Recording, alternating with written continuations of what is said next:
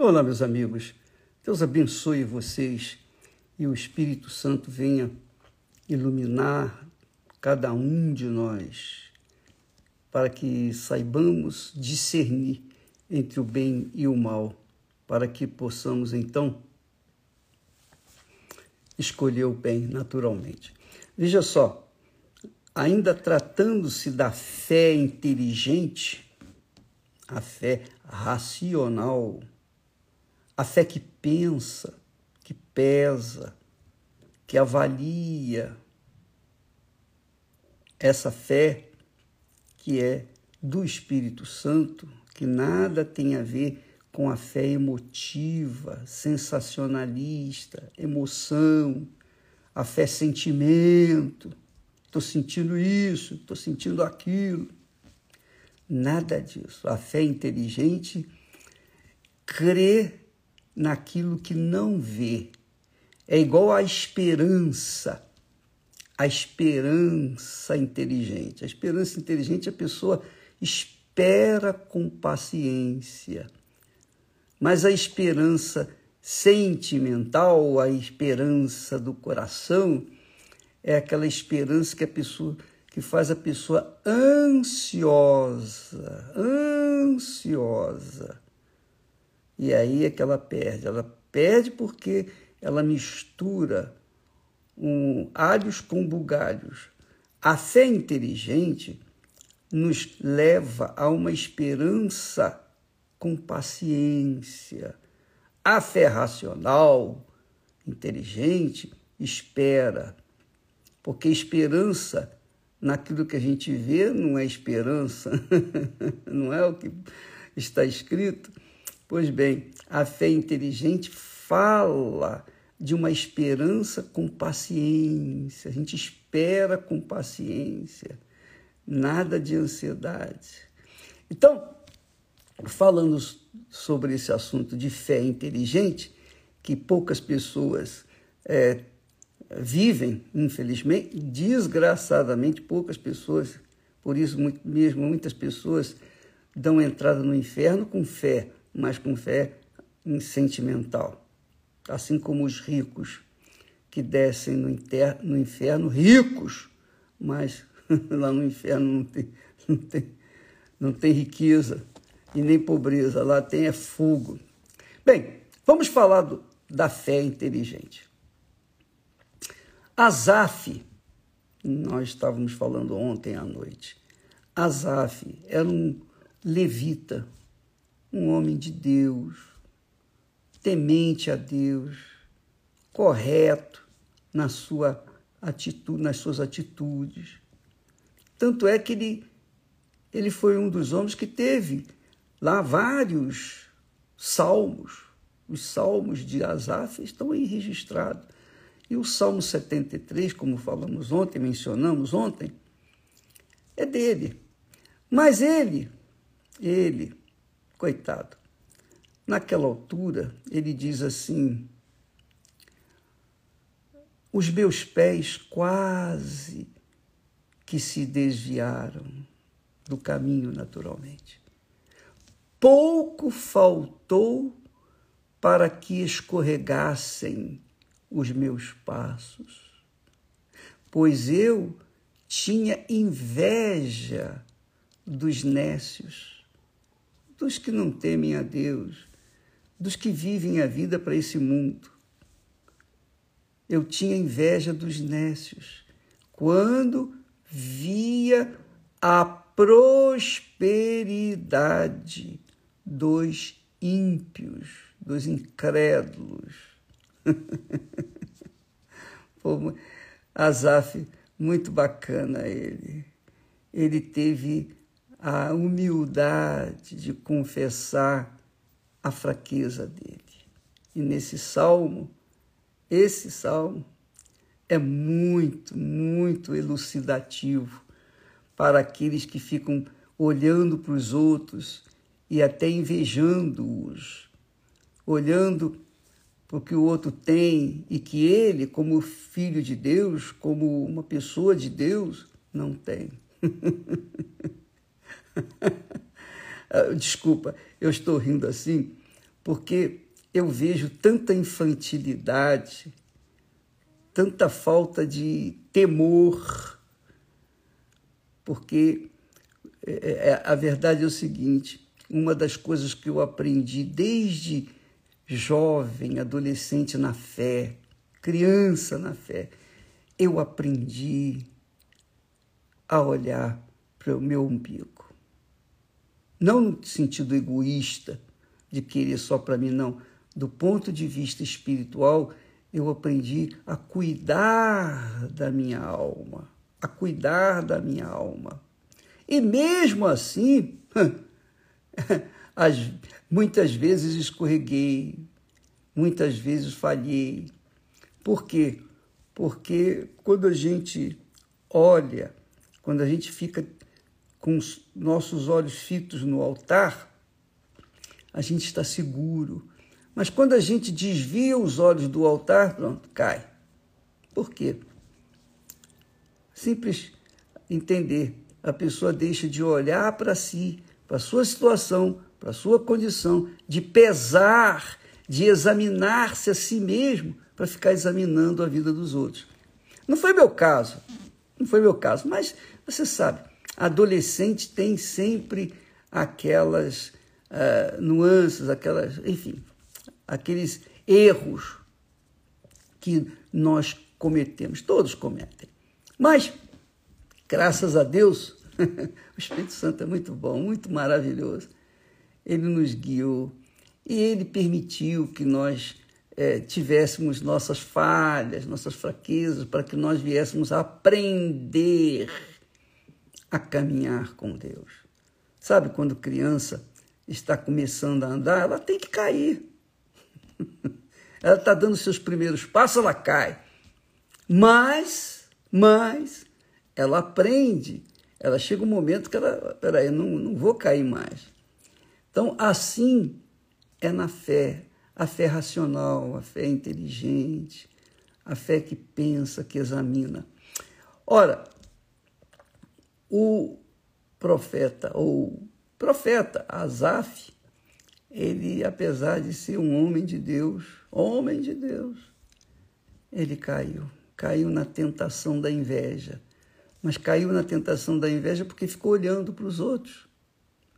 Então, amiga e amigo, se existe uma coisa, o diabo não pode tocar naqueles que são de Deus, fique certo disso. O diabo não pode tocar em ninguém que é de Deus.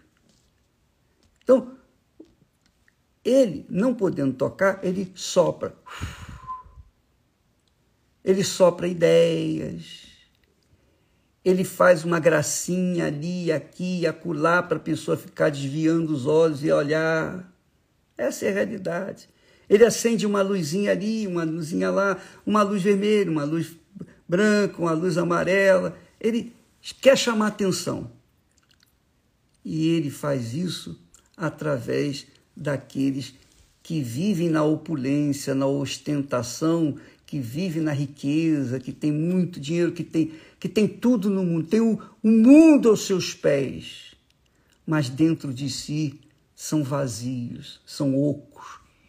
E quando morrem, morrem na riqueza, na luxúria, mas lá no inferno não tem riqueza, tem é morte, tem é sofrimento, tem é tormento. Assim são os nécios, assim são os ímpios, assim são os que não temem a Deus.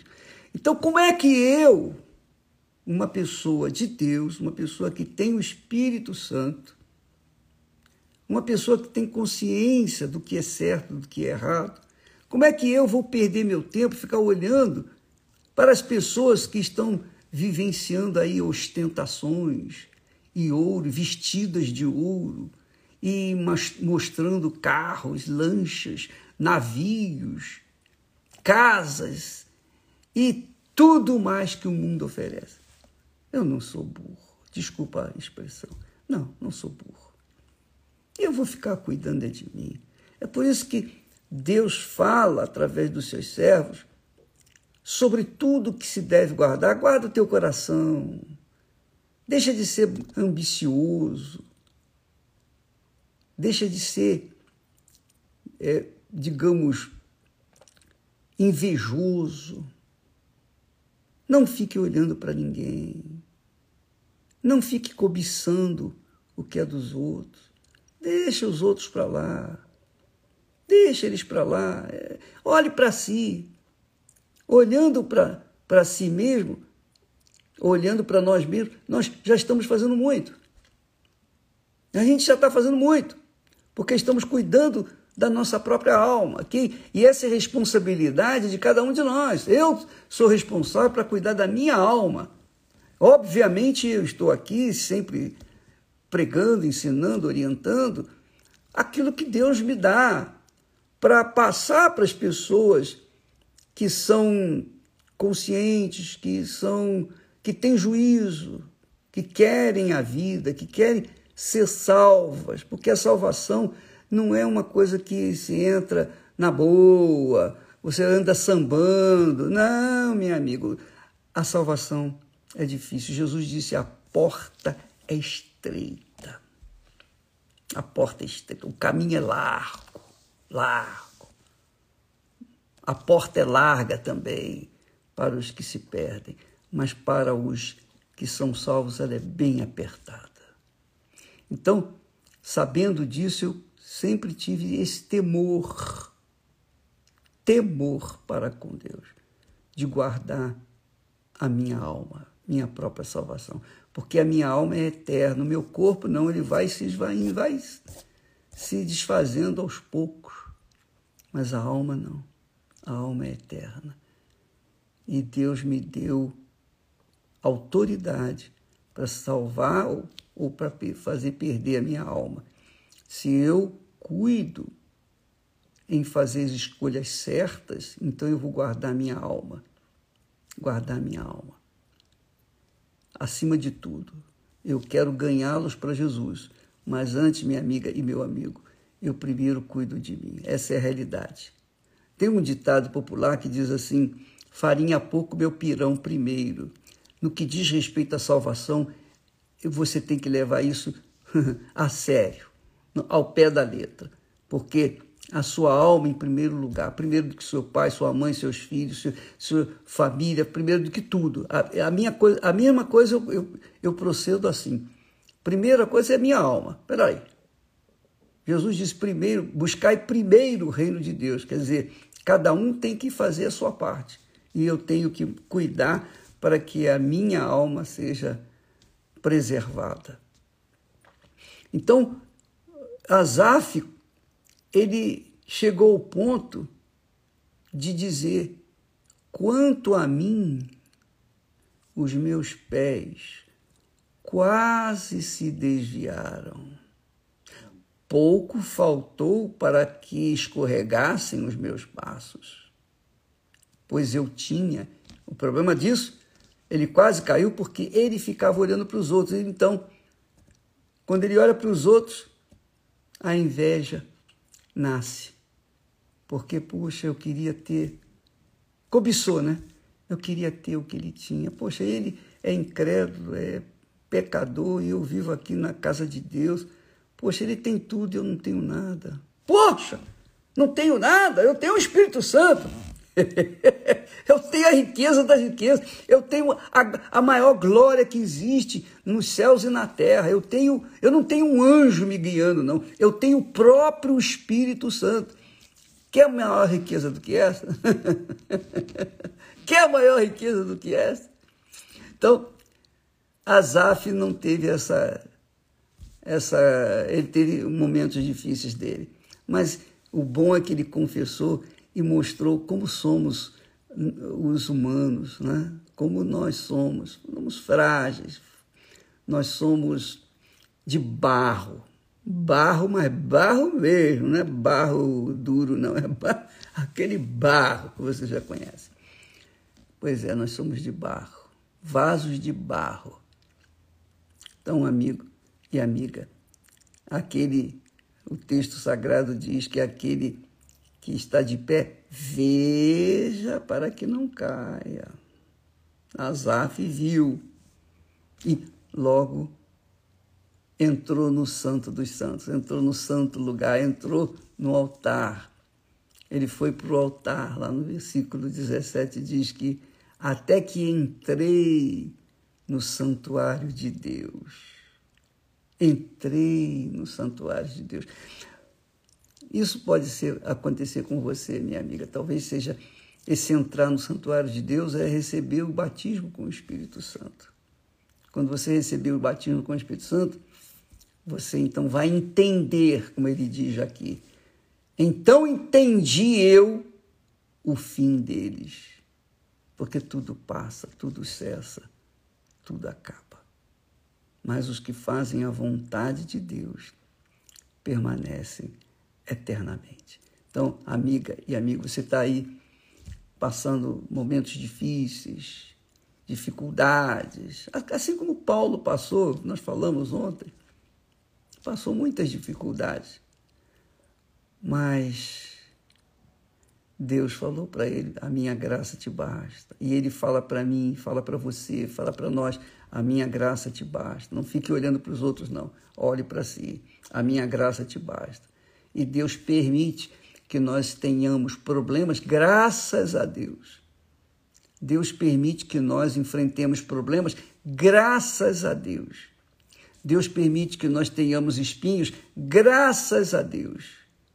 Porque esses espinhos mantêm a gente atento, não deixa a gente cochilar na fé. A fé é inteligente, sábia, racional. Ela que nos dá acesso à presença de Deus. Mas se a gente não tivesse problemas, com certeza a gente ia botar no, ligar o botão automático e ia ficar querendo gozar um pouquinho da vida deste mundo, a vida do inferno deste mundo. Essa é a realidade. Então, os problemas vêm para a gente ficar sempre, sempre aos pés do nosso Senhor Jesus Cristo.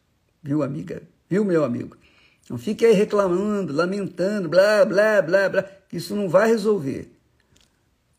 Você vai manter-se firme na fé, sabendo que esses problemas Deus tem permitido para que você venha estar sempre atenta, atento à voz dele, sempre aos pés dele, sempre, até o dia da sua promoção maior, a promoção que é sermos elevados ao trono do Altíssimo. Graças a Deus. Amanhã falaremos mais sobre isso. E por falar amanhã, eu quero falar do hoje. o pão nosso de cada dia dá-nos hoje. O pão nosso do dia de hoje é a terapia do amor às oito da noite. Com o Renato e a Cristiane, eles estarão ajudando vocês a resolver os seus problemas sentimentais do, da forma como eles resolveram. Eles também tiveram problema grave, grave os pés deles quase se resvalaram. Também igual Azar. Mas foi, foram os problemas sentimentais que fizeram os dois hoje serem professores na escola do amor. Hoje, às oito da noite, você que tem problema sentimental, qualquer que seja o seu problema, seja você solteira, solteiro, divorciado ou casado e está vivendo problemas sentimentais, seria bom você fazer uma visita aqui no templo hoje à noite, às oito da noite. Se você estiver interessado, quiser aprender a fé inteligente, a fé que pensa, que pesa, que avalia, que analisa e que faz a gente fazer escolha melhor. Deus abençoe e até amanhã, em nome do Senhor Jesus. Amém.